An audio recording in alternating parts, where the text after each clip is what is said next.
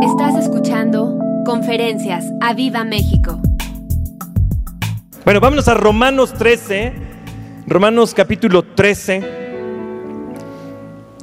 Y nuestra pastora Elisa predicó hace unos domingos y predicó justamente acerca de este libro. Entonces yo me quedé ahí estudiando esta palabra y, y después encontré algo, algo muy padre que es lo que les quiero compartir esta noche. Ella no predicó sobre este capítulo 13, predicó de unos capítulos anteriores, pero les digo precisamente acerca, no estos versículos, perdón, no, sino eh, de otros. Entonces, bueno, vamos a empezar acá con Romanos 13 y vamos a empezar desde el 8 para, para agarrar contexto y después entrar a los versículos donde hoy el Señor nos va a hablar. Amén.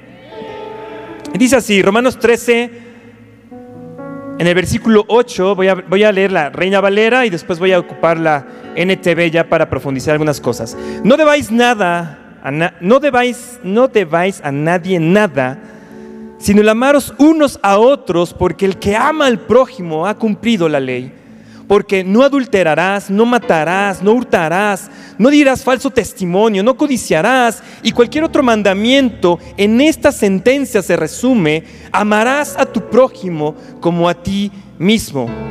El amor no hace mal al prójimo, así que el cumplimiento de la ley es el amor. Versículo 11. Y esto, conociendo el tiempo que es ya hora de levantarnos del sueño, porque ahora está más cerca de nosotros nuestra salvación que cuando creímos.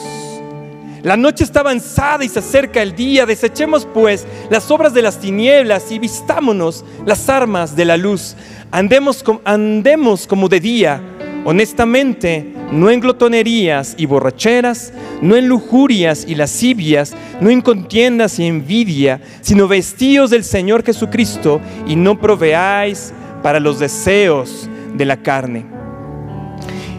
Y no sé si se han dado cuenta de la insistencia de parte de nuestros pastores, precisamente de que como iglesia despertemos, que como iglesia, como aquí dice, justamente en este capítulo, dice, es hora de levantarnos del sueño.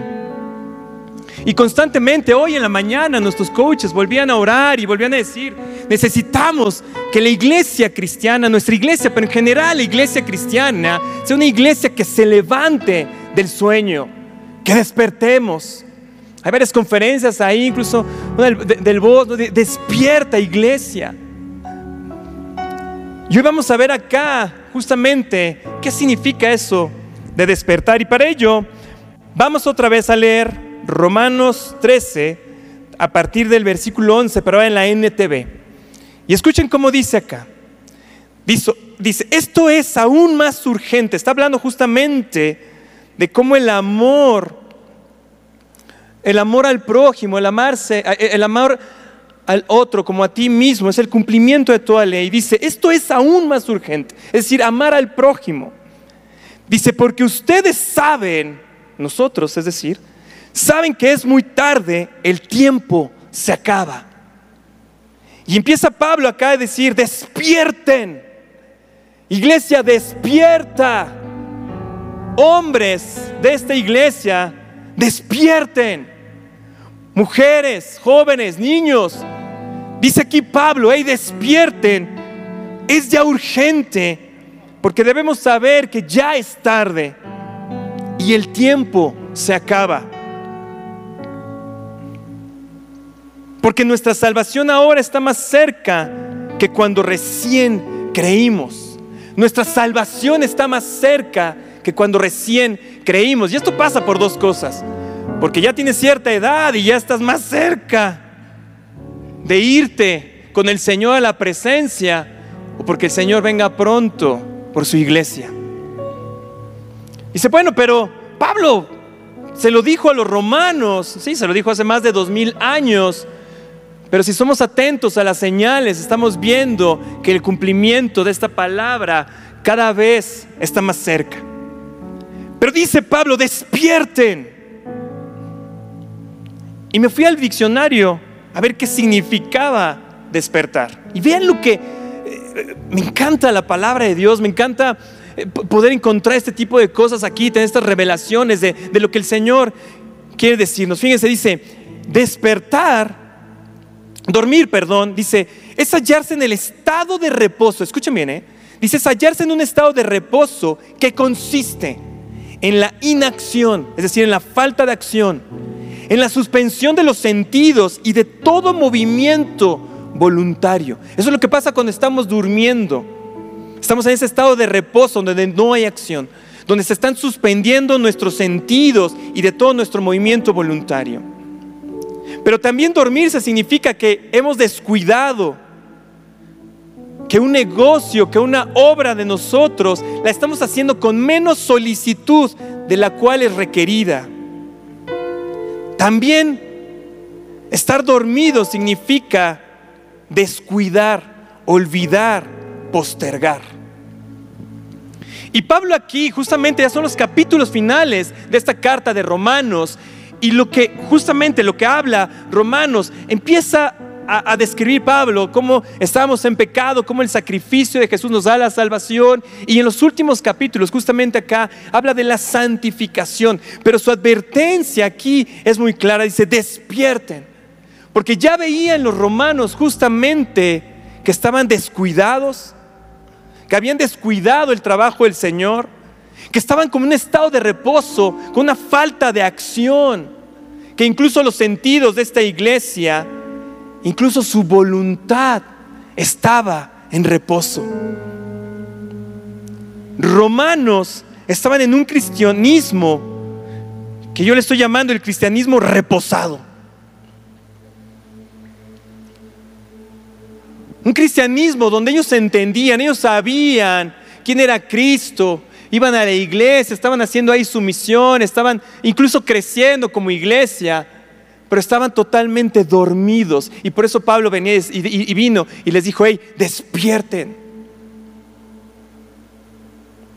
Y es la llamada de atención que constantemente nos hacen nuestros pastores, a nuestra iglesia, a las iglesias de, la red de, de Aviva México. Es tiempo de despertar. Véanlo así, estaba, eh, eh, cuando estaba preparando acá eh, este estudio, dije, bueno, incluso el voz le llamó a nuestras reuniones de los lunes, despertando a los valientes. Esta es la necesidad que tenemos de avivamiento en nuestro corazón, de despertar. Que hoy nos convocaron a los hombres de esta iglesia, a las familias en general, pero venimos los hombres a hacer ciertas cosas aquí que no le vamos a decir a las mujeres. Porque es mejor que no sepan. Pero estamos aquí convocados y fíjese, dice, despertando a los valientes. Es un gerundio que significa, están medio dormidos, tienen que venir a despertar. Porque el voz no le llamó los valientes ya despiertos. Los valientes ya despertados. Dice, despertando a los valientes. Dije, wow, Señor, ahora mi oración es que tú nos hables a través de los pastores y que nos cambies ese título, que puedas ver esa acción en nuestra vida, que puedas ver esa hambre en nosotros y que puedas decirnos, los valientes ya despiertos. No los que están ahí en proceso de despertar, los que apenas están moviendo. De repente veo a algunos aquí los domingos o, o aquí entre semana que nos vemos y digo, ¿por qué no te vi el lunes? Bueno, tú sabes, es que Laudes está re lejos. Yo digo, dormido. ¿Y tú por qué no viniste el lunes? No, bueno, es que el trabajo, tú sabes, me llenaron de trabajo. Yo digo, dormido. Pero vemos algunos que sí escuchamos la convocatoria y que nos despertamos y que decimos, aquí estamos los lunes y aquí estamos los miércoles, estamos los viernes y estamos los domingos, porque no es tiempo de estar dormidos, no es tiempo de estar en reposo, sino es, estar, es tiempo de estar en acción, de estar en movimiento. Muchos dicen, bueno, ¿por qué, por qué la iglesia tiene tantas actividades? Porque estábamos bien dormidotes estamos bien reposados. Y lo que están haciendo nuestros pastores, justamente movidos por el Espíritu Santo, es despertarnos, es movernos, es llenarnos de tal forma de palabra, de, unción, de alabanza, que, que estemos constantemente avivados. Yo no sé cómo le hacen aquellos que vienen un domingo, que vienen el domingo, una vez a la semana. No sé cómo, cómo le hacen.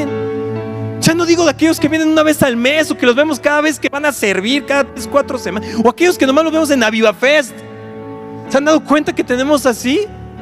Ovejas que nada más vienen a la Viva Fest. Y llegan, estoy dispuesto a servir. Es que bueno, pues sí, ponte a servir, pero no te vienen todo el año. Dormidote. Dormidote. Gracias a Dios que nuestra iglesia está despertando. Gracias a Dios que los hombres de esta iglesia estamos despertando que estamos saliendo de ese cristianismo reposado para entrar en un cristianismo activo, un cristianismo avivado, un cristianismo sobrenatural. Un cristianismo lleno de la oración. Yo no sé a ustedes cuánto les pasa, pero, o sea, ¿pueden, podrían un día, un, día a la semana ya no, ya no despertarse con los coaches. Ya no escucharlos ahí. Hasta mi hijo Samuel, es, ahí está, el coach, Roberto, coach. Y digo, no, hijo, es ese Roberto. No, es que, y hasta se confunde ahí, pero, pero sabe que, hay actividad, sabe que está escuchando, que, eso es parte ya de, la rutina de, sus papás, de, que estamos ahí. Es urgente, dice Pablo, que despertemos. Y gracias a Dios nosotros como iglesia estamos despertando y hemos hecho caso. Versículo 12 dice, la noche ya casi llega a su fin. La noche ya casi llega a su fin. El día de la salvación amanecerá pronto. La noche aquí simboliza justamente el periodo de las tinieblas. Simboliza el periodo del principado de, Satanás, del, del diablo sobre esta tierra. Y aquí Pablo nos dice, y la noche ya casi llega a su fin. El día de nuestra salvación amanecerá pronto. Y esa es la esperanza con la cual vivimos cada uno de nosotros.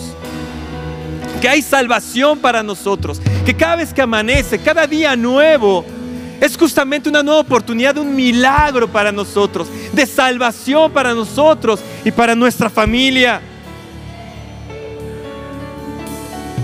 aquellos que están en una dificultad, aquellos que están en un problema económico, de enfermedad, de, a lo mejor hay de problemas matrimoniales. Hoy te dice el Señor, la noche ya casi llega a su fin. La noche va a pasar en tu vida y el día de la salvación ya viene pronto para ti. Y escuchen la clave que está acá. En la parte 2 de este versículo dice, por eso, digan conmigo, por eso. Por eso dejen de lado sus actos oscuros como si se quitaran ropa sucia. Por eso nosotros los que somos entendidos de que la noche está pasando, de que ya viene la salvación, de que, prontamente Jesús viene por su iglesia, nosotros constantemente estamos quitándonos nuestra ropa sucia, nuestros actos oscuros. El domingo aquí nuestros coaches nos predicaron y nos motivaron a eso. Y quien no agarró la onda el lunes, el único que les voy a decir a las mujeres, el lunes justamente como hombres vinimos otra vez y nos quitamos esa ropa sucia.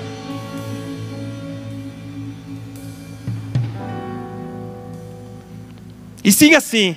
Y pónganse la armadura resplandeciente de la vida recta.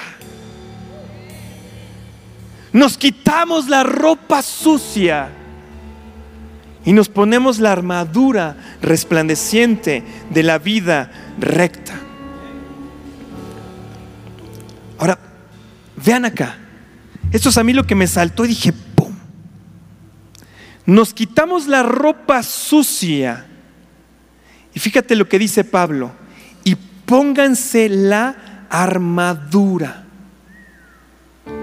no dice pónganse ropas limpias, no dice pónganse ropas nuevas, no dice ponte tu, traje de noche para ir a la fiesta, no dice ponte tu traje de charrito Pemex, dice ponte la armadura resplandeciente, la armadura resplandeciente. Lo que justamente hoy los coaches decían, necesitamos seguir en guerra, una guerra, una, una, iglesia que no es pasiva, es una iglesia que, constante estamos, que constantemente estamos en guerra, en guerra espiritual. Y Pablo es lo que entendía, porque cuando estábamos en pecado, cuando estábamos del lado de las tinieblas, no entendíamos qué pasaba, pero ahora que pasamos, que nos hemos quitado esas ropas sucias, lo que hemos tomado es ahora la armadura. Y como cristianos, seamos hombres o mujeres, sabemos que estamos en una constante guerra espiritual. La iglesia activa, la iglesia despierta, es aquella iglesia que vamos constantemente, que es, vaya, que sabemos que la vida cristiana es una vida de lucha espiritual, de guerra, de que todo lo tomamos en guerra. Así hay una conferencia de nuestro pastor, justamente que así se llama. Todo lo hemos ganado, todo lo ganaremos en guerra. Y esa es la actitud que tenemos que tener. Y cuando los soldados, Pablo aquí habla, Pablo utiliza muchas analogías, muchas ilustraciones porque, porque precisamente estaba en los tiempos donde era la constante lucha contra el ejército romano y ustedes saben toda esta parte histórica, por eso es que él hace tantas referencias a ella. Hoy la armadura no hace tanto sentido porque nuestros soldados ya no usan armadura, pero para Pablo y en el tiempo de, de, la gran Roma, justamente, él hablaba de esta armadura resplandeciente. Ahora yo decía, wow, claro, la armadura resplandeciente. ¿Y qué pensamos cuando, cuando te dicen la armadura de Dios? Guerra. Pero, eh, eh, vaya, la armadura de Efesios 6, ¿no se acuerdan? El escudo de la fe, el calzado del Evangelio, la espada de el Espíritu. ¿Sí? Esa es la armadura que nosotros pensamos. Y estaba yo ahí, sí, Señor. Y, me puse ahora sí, porque tenemos que tener esa armadura, la, coraza de justicia, el calzado del Evangelio, el escudo de la fe la espada del Espíritu. Sí, Señor. Y como de repente así nos ponemos muy espirituales, no en nuestra guerra ahí. Cuando no vienes a guerrear realmente con tus hermanos, sino que te quedas ahí en tu casita, en tu kiosquito espiritual, haciendo tu guerrita. Pero fíjense lo que dice acá. Dice, pónganse la armadura resplandeciente de la vida recta. La armadura resplandeciente de la vida recta. Y para que quede claro, Pablo en el versículo 13 aumenta, dice, ya que nosotros pertenecemos al día, ya no somos de las tinieblas Dice, ya que nosotros pertenecemos al día, vivamos con decencia a la vista de todos. Hay una armadura que se llama decencia. Hay una armadura resplandeciente que se llama la vida recta. Nuestro testimonio. A mí me voló cuando dije, wow. Cuando nosotros vivimos decentemente, cuando vivimos la vida recta, nos estamos poniendo esa armadura que nos hace diferentes al mundo. Empezamos a leer justamente hablando de los mandamientos, pero fíjense, Pablo empezó con estos mandamientos, dice, no, es casualidad en la palabra, a mí me encanta esto, porque fíjense, dice, no cometerás adulterio, no cometas asesinato, no robes, es decir, pecados que son crímenes. Pero acá, en el versículo 13, para que nos quede claro de cuál es la armadura de la vida recta, de cuál es la decencia con la cual tenemos que vivir, dice así, no participen en la oscuridad de las fiestas desenfrenadas, ni de las borracheras, ni vivan en promiscuidad sexual, ni en inmoralidad, ni se metan en peleas, ni tengan envidia. Estoy, viendo la NTV, ¿ok? Estoy, leyendo la, la versión NTV. Ahí me quedé en la versión NTV no participen en las fiestas desenfrenadas, en las borracheras, ni en la promiscuidad sexual, en la inmoralidad, ni se metan en peleas, ni tengan envidia. Porque es muy fácil, obviamente, el 99.99% de nosotros, Dios nos libra de cometer algún asesinato, de robar, de hacer algo, como algo criminal, algo, algo realmente notorio. Pero aquí Pablo está hablando que la armadura de la vida recta es nuestro testimonio, es realmente cómo nos comportamos en la vida diaria, cuando estamos en nuestro, trabajo, cuando estamos en la escuela, cuando estamos con nuestros vecinos, cuando estamos con nuestros amigos que realmente nos comprenden pero no son cristianos. Ahí es donde Pablo nos advirtió.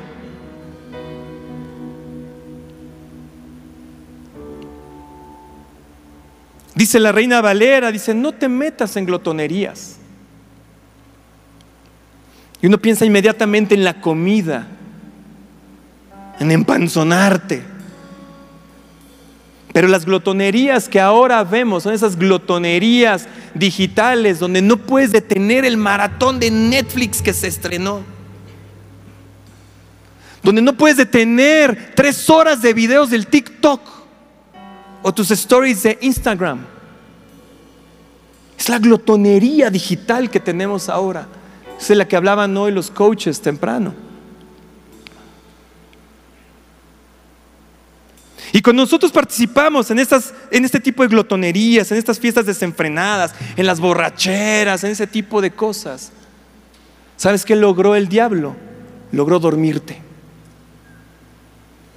Llegas tan dormido el domingo, que apenas puedes estar despierto y puedes escuchar la palabra y no te entró la palabra, no te limpió y no tomaste la promesa que el Señor tenía para ti ese día.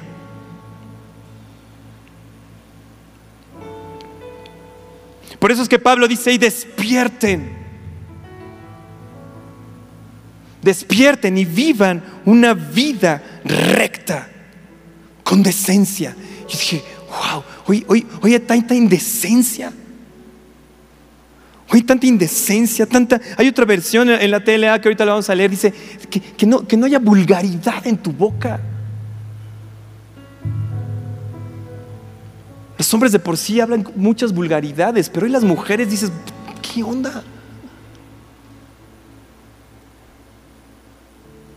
Hoy las mujeres son las que están siendo atrapadas en la pornografía en la inmoralidad y en la promiscuidad sexual. Así que hay que cuidar los dos, los dos lados, hombres y mujeres.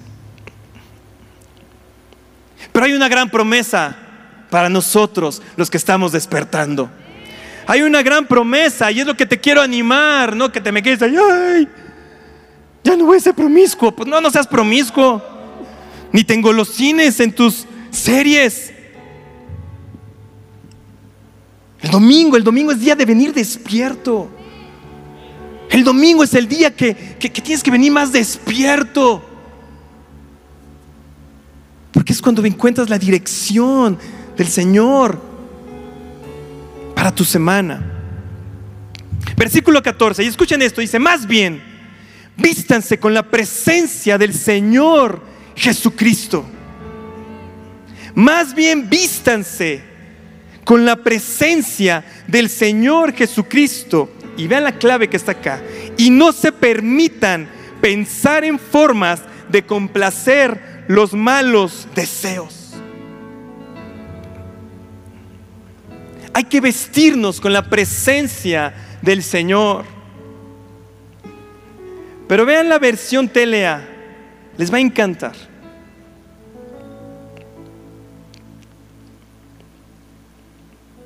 Dice así, se los voy a leer completo, solamente ahí para redondear, dice, ya casi llega el momento. Así que dejemos de pecar, porque pecar es como vivir en la oscuridad. Hagamos el bien, que es como vivir en la luz. Controlemos nuestros deseos de hacer lo malo y comportémonos correctamente, como si todo el tiempo anduviéramos a plena luz del día. No vayamos a fiestas desordenadas, ni nos emborrachemos. Ahí luego me han platicado unas bodas ahí donde hay borracheras y se suelta el alcohol y es todo desenfrenado. Y dicen, son cristianos. Y digo, se me hace que van a tener que hacer su pacto otra vez aquí en unas semanas. Dice, ni seamos vulgares, ni tengamos ninguna clase de vicios. Tú que todavía le has comido, es que yo no puedo dejar el vicio no tengamos ninguna clase de vicios, porque no te estás poniendo la armadura de la vida recta, estás manchando tu testimonio.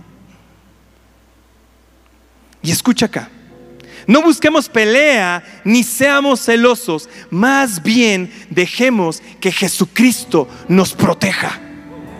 Cuando nosotros nos ponemos la armadura de la vida recta, cuidamos nuestro testimonio, buscamos vivir una vida decente. ¿Sabes lo que dice el Señor? Que el Señor Jesucristo nos va a proteger. Eso está tremendo. Eso es una gran promesa para aquellos que estamos despertando. Para aquellos que tomamos el compromiso de tomárnosla en serio y de guerrear por nuestra familia, de guerrear por nuestro país, de guerrear por nuestra iglesia. ¿Sabes qué es la promesa? Dice que el Señor Jesús nos protege. Así que no hay que tener miedo. Al contrario, hay que tener temor de no vivir decentemente, de que nuestro testimonio sea manchado por alguna razón. Porque la promesa que viene con esta armadura de la decencia es que el mismo Señor Jesús nos protege. ¡Wow! Amén. ¡Wow!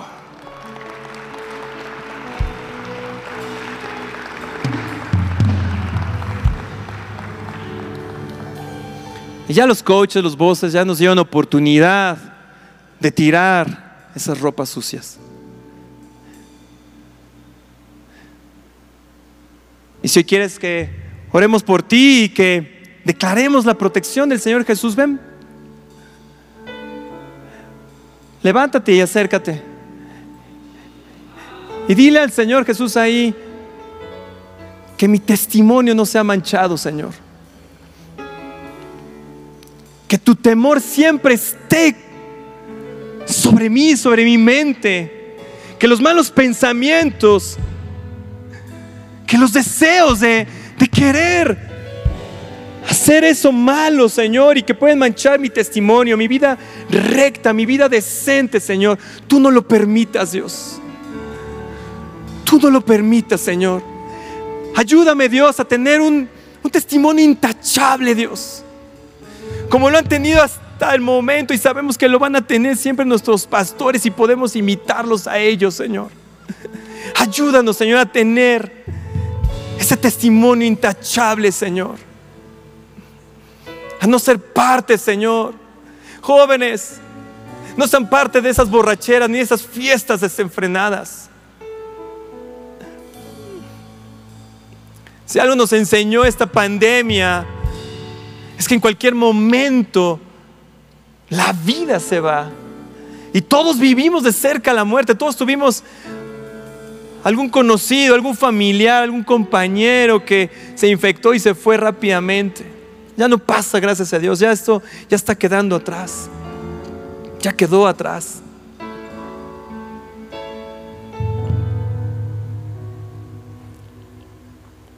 Pero si nos determinamos a mantenernos despiertos, la gran promesa es que el Señor Jesús nos va a proteger nos va a proteger. Y esa protección incluye tu la promesa de protección sobre tu familia, sobre tus hijos, sobre tus padres, sobre tus bienes. No importa cómo el mundo, porque a medida de que la noche vaya terminando, entre más cercano esté el Señor Jesús, la venida del Señor Jesús, peor se van a poner las cosas. Pero nosotros, con esa armadura del testimonio, el Señor Jesús siempre protegiéndonos para salir adelante. Así que háblale ahí al Señor Jesús. Si te tienes que poner a cuentas ahí con el Espíritu Santo y decir, perdón Señor. Todavía mantengo ahí algún vicio y no lo puedo dejar, ayúdame. Todavía tengo áreas ahí, Señor, me gusta, sí, me gusta echar pleito en el tráfico, Señor, me gusta. No, la envidia, Señor. Veo que a alguien le va bien y, ay, Señor, Señor, ayúdame, ayúdame. Ayúdame, Señor, a mantener ese testimonio intacto para ti, Señor.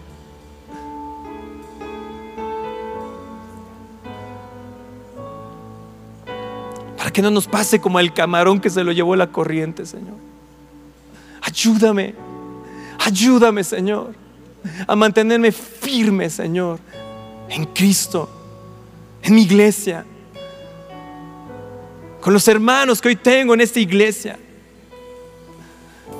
a no poner pretextos de niño para no venir a la convocatoria y que nos puedan decir, valientes ya despiertos, mujeres ya despiertas, iglesia que ha despertado y vive en lo sobrenatural de Dios. Espera nuestra próxima emisión de Conferencias. ¡A Viva México!